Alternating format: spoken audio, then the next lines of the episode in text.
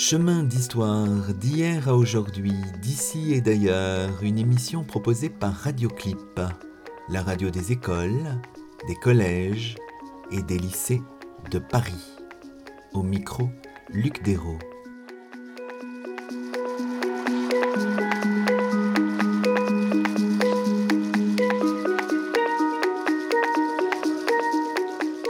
Bonjour à toutes et à tous. Chemin d'Histoire, une émission proposée par Radioclip, continue en ces temps étranges à proposer des émissions inédites. Pour notre deuxième numéro de confinement et dans le sillage du précédent, nous évoquons une figure attachante de la fin du XVIIe siècle et du début du siècle suivant, à savoir celle d'Elino, un marin protestant né en Saintonge en 1662 qui rejoint l'Amérique dès avant la révocation de l'édit de Nantes, promulguée en octobre 1685. Capturé par un corsaire malouin en 1692, condamné aux galères, détenu à Marseille, No refuse, malgré toutes les pressions, d'abjurer. Il est finalement libéré en 1698 avant de regagner New York et de fonder une école pour les esclaves. Il meurt en 1722. L'histoire d'Elino est connue par diverses sources. Les publications imprimées qui racontent la vie de notre marin, tout particulièrement les épisodes les plus saillants, survenus entre 1692 et 1698, ont fait l'objet d'une grande attention de la part des historiens. En 1698, chez un éditeur de Boston, le pasteur puritain et auteur prolixe Cotton Mather publie A Present from a Far Country to the People of New England. Ce recueil comprend la traduction en anglais d'une lettre d'un pieux confesseur, anonyme mais dont le profil correspond à celui d'Elino, décrit comme un marin, pauvre et d'éducation moyenne, venu à Boston, en Nouvelle-Angleterre, tombé dans les mains de persécuteurs idolâtres, auteur, au milieu de ses misères, d'une lettre adressée à son épouse restée outre-Atlantique. La missive est jugée exemplaire et traduite dans ce volume par les soins de Nehemiah Walter, pasteur à Roxbury, au sud de Boston, beau-frère de Cotton Mather. En 1699, à Londres, paraît An Account of the Sufferings of the French Protestants, Slaves on Board the French King's Galleys.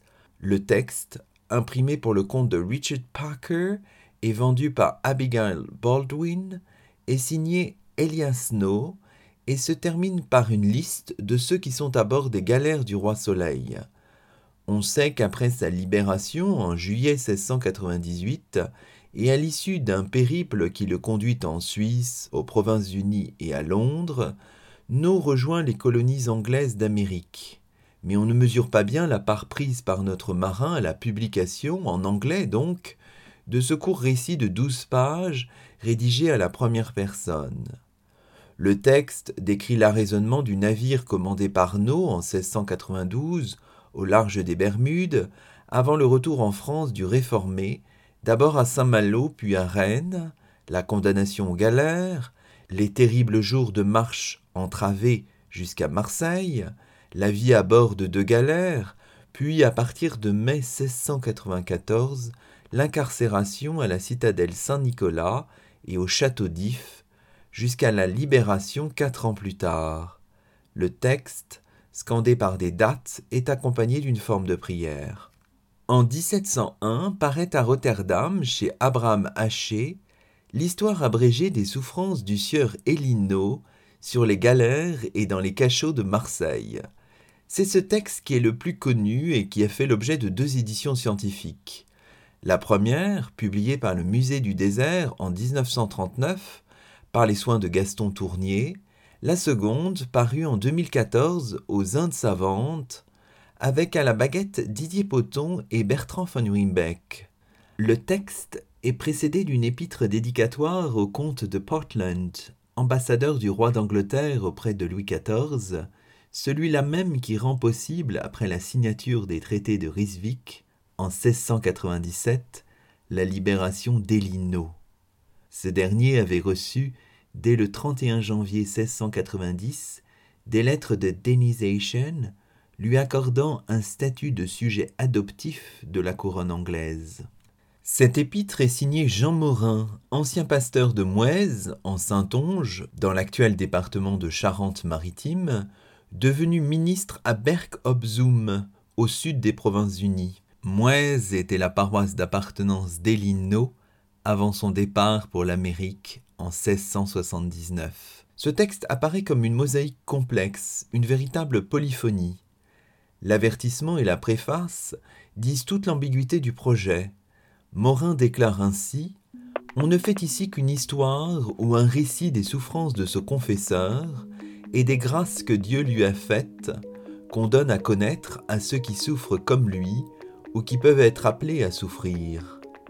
Après le passeport que l'illustre auteur de la pratique de la dévotion a donné à ce cher confesseur, il y a à espérer que cet ouvrage ne sera pas désagréable au public. Le pasteur fait ici allusion à Pierre Jurieux, professeur de théologie à Rotterdam, que No a peut-être rencontré aux Provinces-Unies en 1698.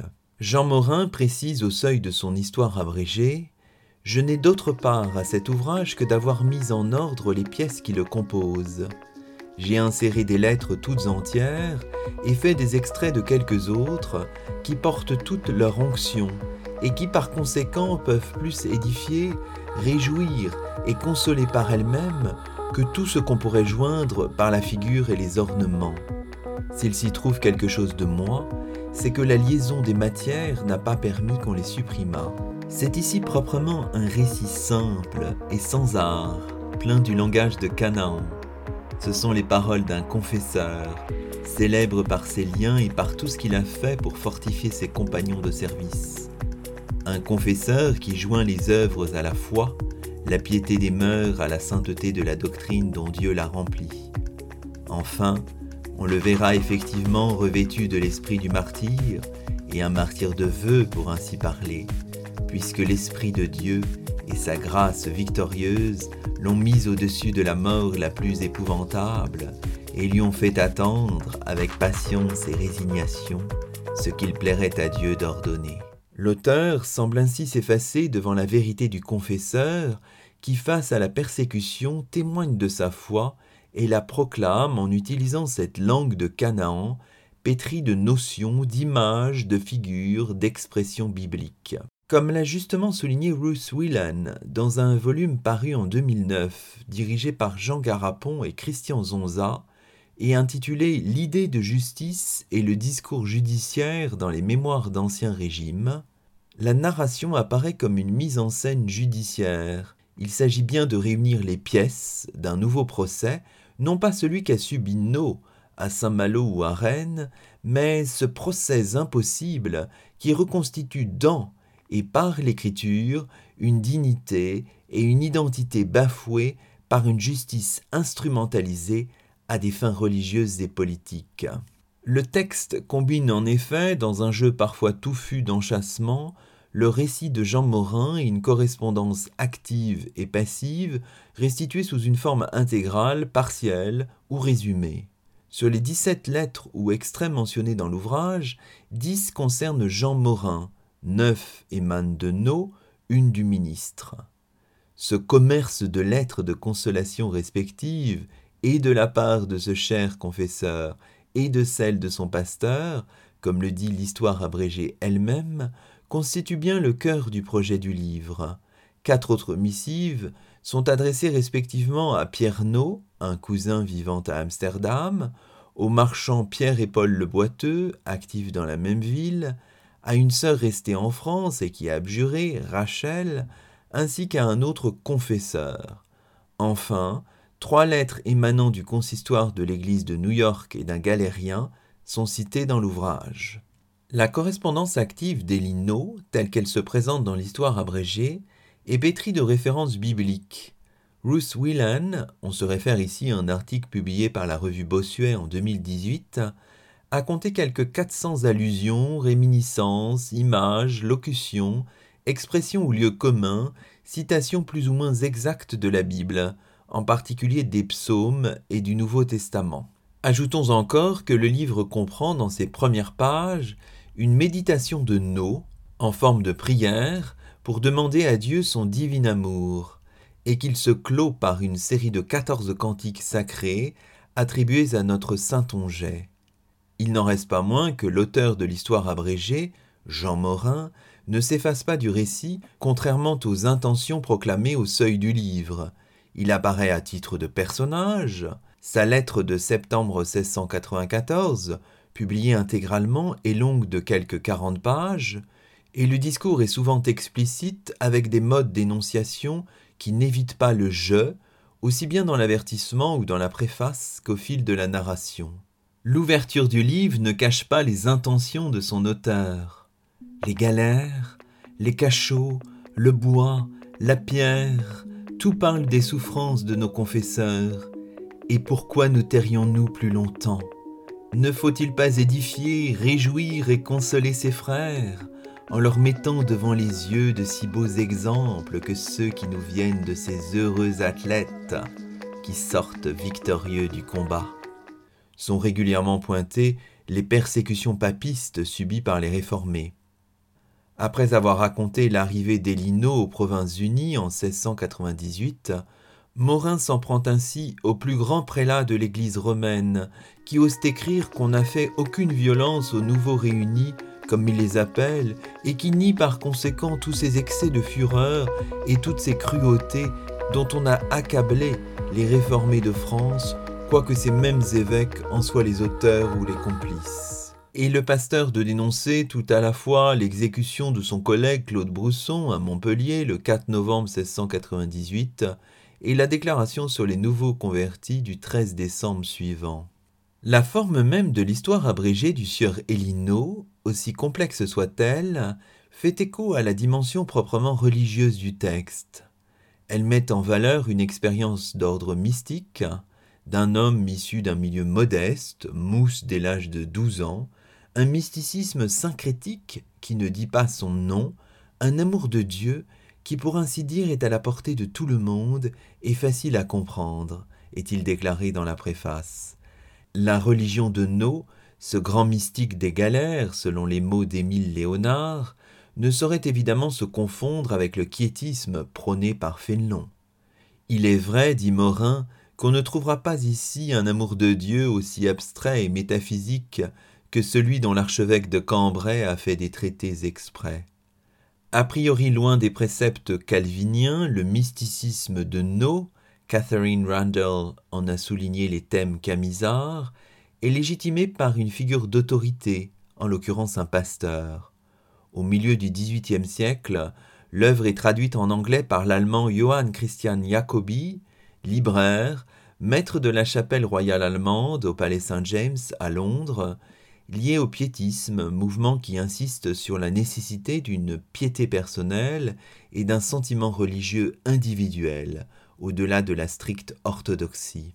Cette traduction abrégée paraît d'abord en 1748, elle accompagne la réédition du Livre des Martyrs de John Fox, elle est publiée de manière séparée en 1749.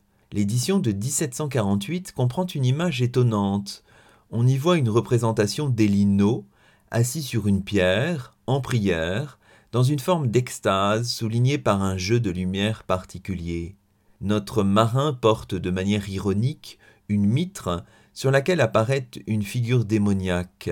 No, qui a quitté l'église française de New York pour rejoindre l'église de la Trinité d'Angleterre en 1704, est aujourd'hui célébré par l'église épiscopale des États-Unis d'Amérique, d'obédience anglicane, tous les 7 septembre, date de son décès, comme un témoin huguenot de la foi, où l'on voit tous les paradoxes et la complexité d'un itinéraire, où l'on comprend aussi l'importance de l'histoire abrégée dans la fabrication édifiante des lino, l'historien ne peut évidemment pas se contenter du texte mis en musique par Jean Morin, et doit chercher dans la mesure du possible d'autres sources, notamment manuscrites, pour éclairer le personnage.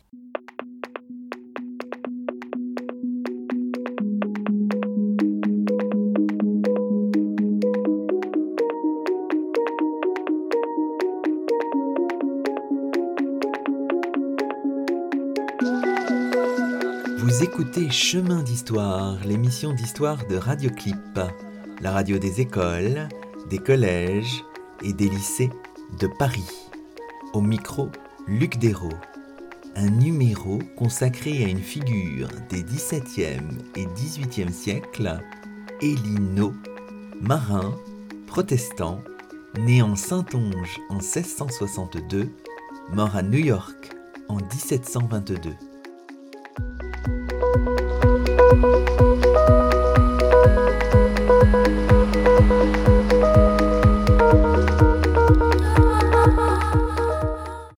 précisément et en détail sur le parcours d'Elino. La toute première partie de la vie de notre marin est plutôt mal connue.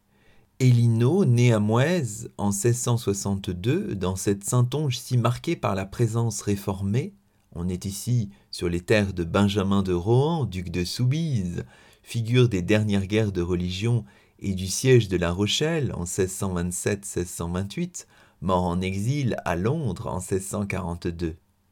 No entame une carrière de matelot dès l'âge de 12 ans sur l'une des barques qui assure le trafic de cabotage reliant les ports, petits et grands, de l'Atlantique, de la Bretagne à la Gironde.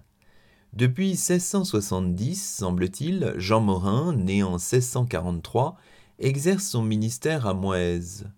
En 1679, dans un contexte déjà troublé par la politique de réduction menée par le pouvoir Louis XIV et par ses agents, le jeune No embarque pour l'île de Saint-Domingue, possession française.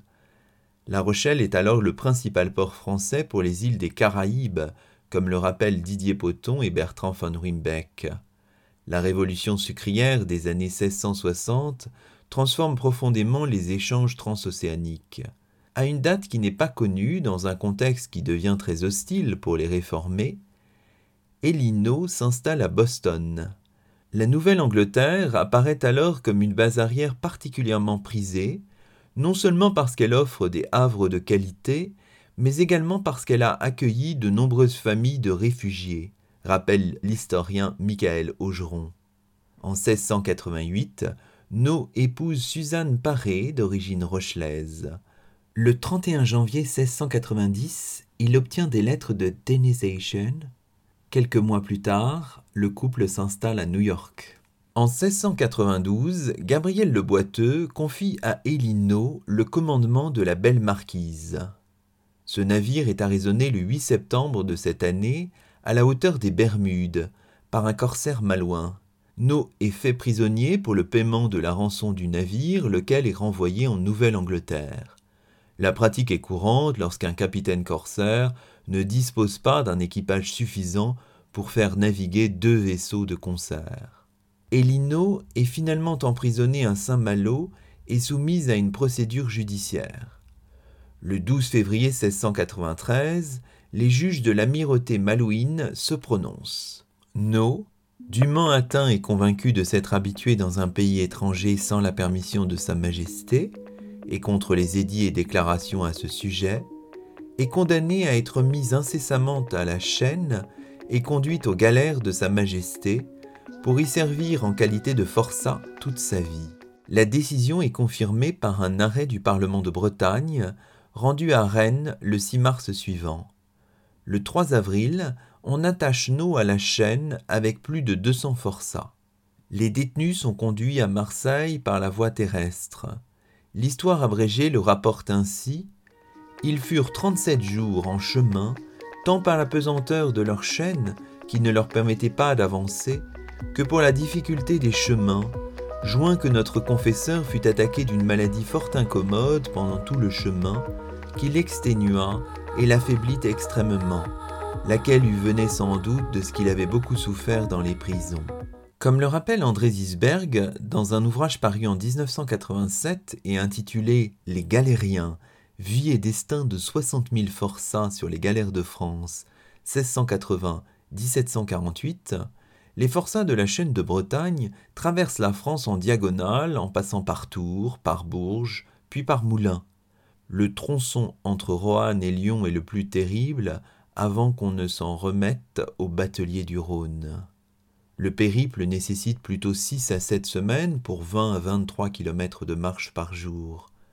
Le récit publié à Londres en 1699 mentionne une arrivée à Marseille le 10 mai, soit effectivement 37 jours de voyage. L'histoire abrégée dit finalement le 19 mai, soit 46 jours de périple, une durée sans aucun doute plus réaliste. Les deux textes donnent des informations partielles et parfois contradictoires sur l'année passée aux galères. D'après le récit londonien, No est affecté à la magnanime et encourage ses coreligionnaires et même un catholique à la résistance. Il dit avoir été traité plus sévèrement que ses compagnons, attaché par deux chaînes au lieu d'une. Le texte de 1699 décrit la situation des galériens, véritables esclaves sous la pression constante de leurs persécuteurs, ecclésiastiques ou autorités civiles, très pauvrement vêtus, chichement nourris, attaqués par les poux ou par les moustiques, serrés les uns contre les autres, comme des porcs dans une porcherie. Dans l'histoire abrégée de 1701, Jean Morin indique On mit d'abord Elino sur la galère appelée la vieille Madame, où il fut pendant six mois, et ensuite il fut transféré sur une autre appelée la Magnanime, où il demeura le même espace de temps. On peut supposer que notre forçat n'a pas navigué, comme la plupart des protestants condamnés, et qu'il a vécu cette période à bord des galères amarrées sur le quai de l'Arsenal, à Marseille. No fait partie de ces quelques 1550 forçats pour la foi, soit environ 4% des 38 000 hommes envoyés aux galères entre 1680 et 1748, selon les calculs d'André Zisberg, pourcentage il est vrai plus élevé pour les années 1685-1700.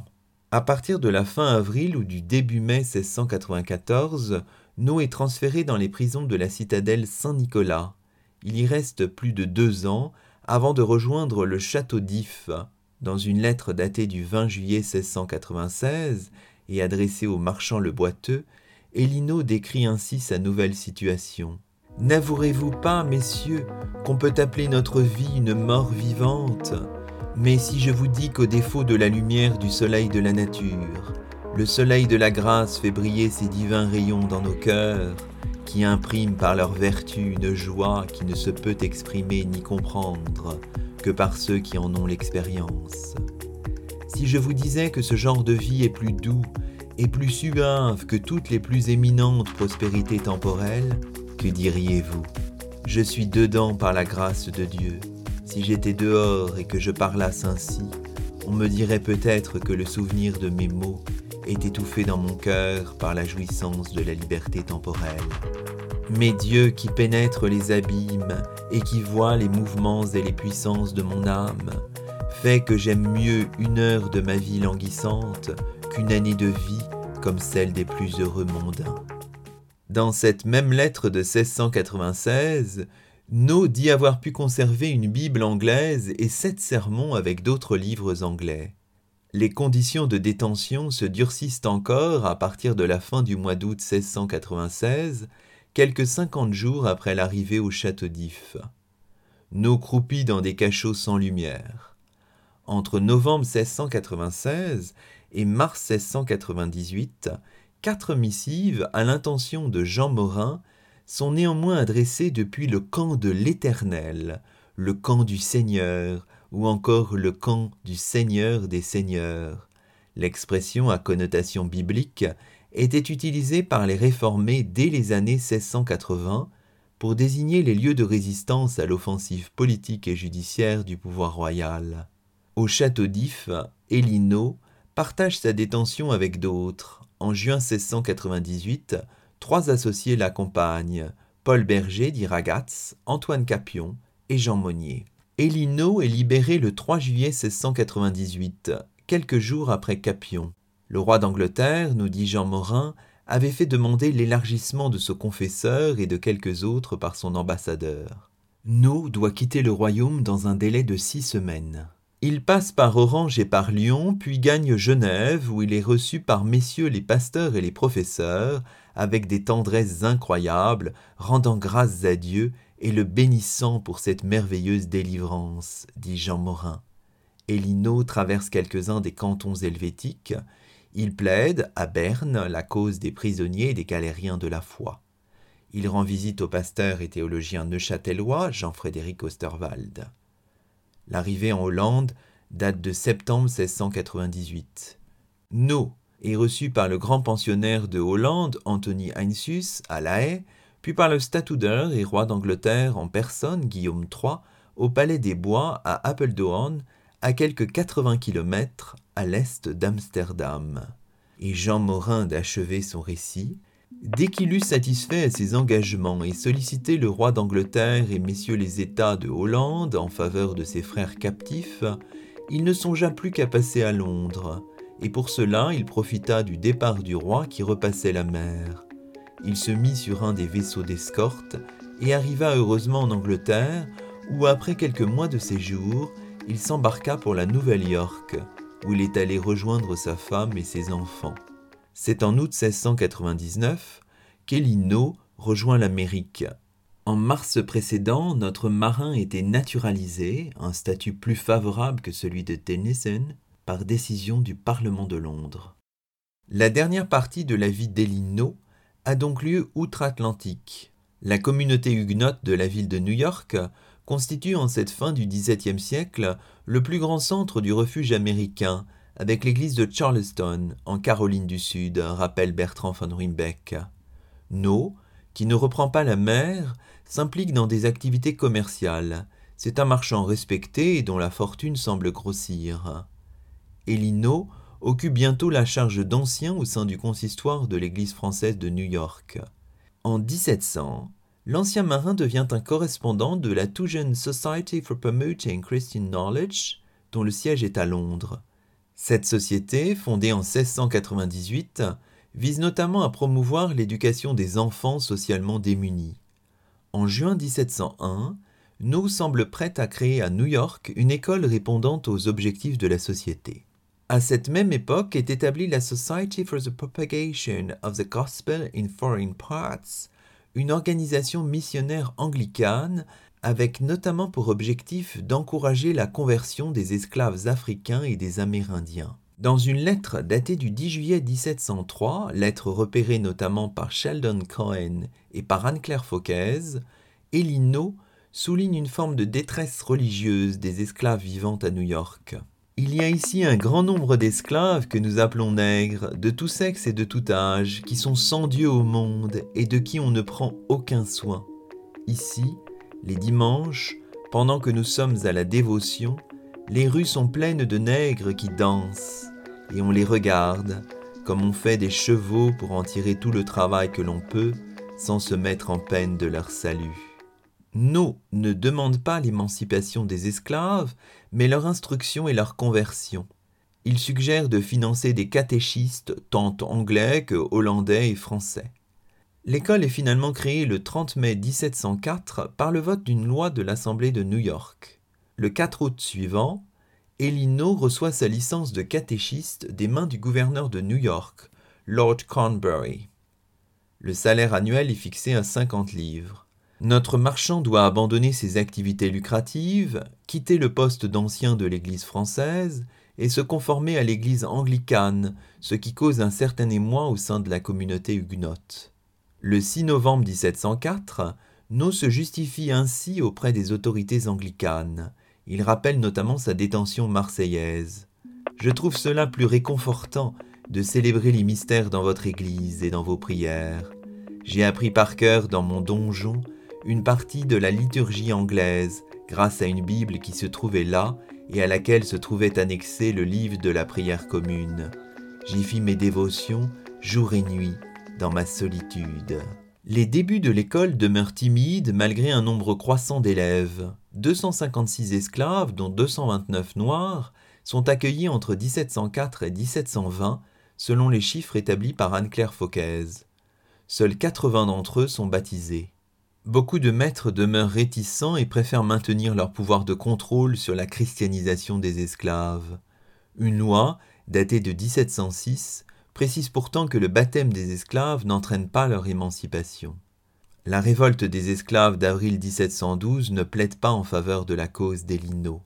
Ce dernier peut néanmoins poursuivre sa mission, améliorer le sort des esclaves, sans envisager cependant l'abolition du système, jusqu'à son décès en dépit d'une courte interruption en 1718-1719.